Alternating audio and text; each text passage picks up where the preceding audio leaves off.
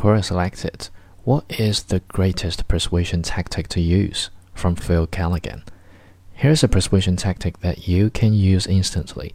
With this simple piece of language, you'll be able to reopen your line of persuasion after being closed out.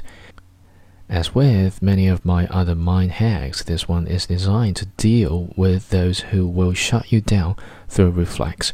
Annoying, right? Here's the way to get a fair hearing for your proposal the but flip. One of the most common ways to shut someone down is to use the word but. Some examples your proposal is good, but we just don't have the resources. I do want to buy a Porsche from you, but you don't have it in pink. The word but seems to reject everything that came before it. Ouch. The obvious next step after delivering these bombshells is for them to walk away. Proposal ignored, sales not made, misery. Or you could use the following tactic to reopen the interaction. Reverse the sequence of what comes before and after the but. In our examples, we don't have the resources, but you agree the proposal is good.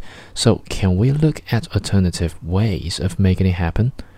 We don't have it in pink, but you do want to buy a Porsche from us. So, if you pick out the model you want, I speak to the resprayers. Suddenly, we're back in business and can get a second or even a third or fourth go at persuading them.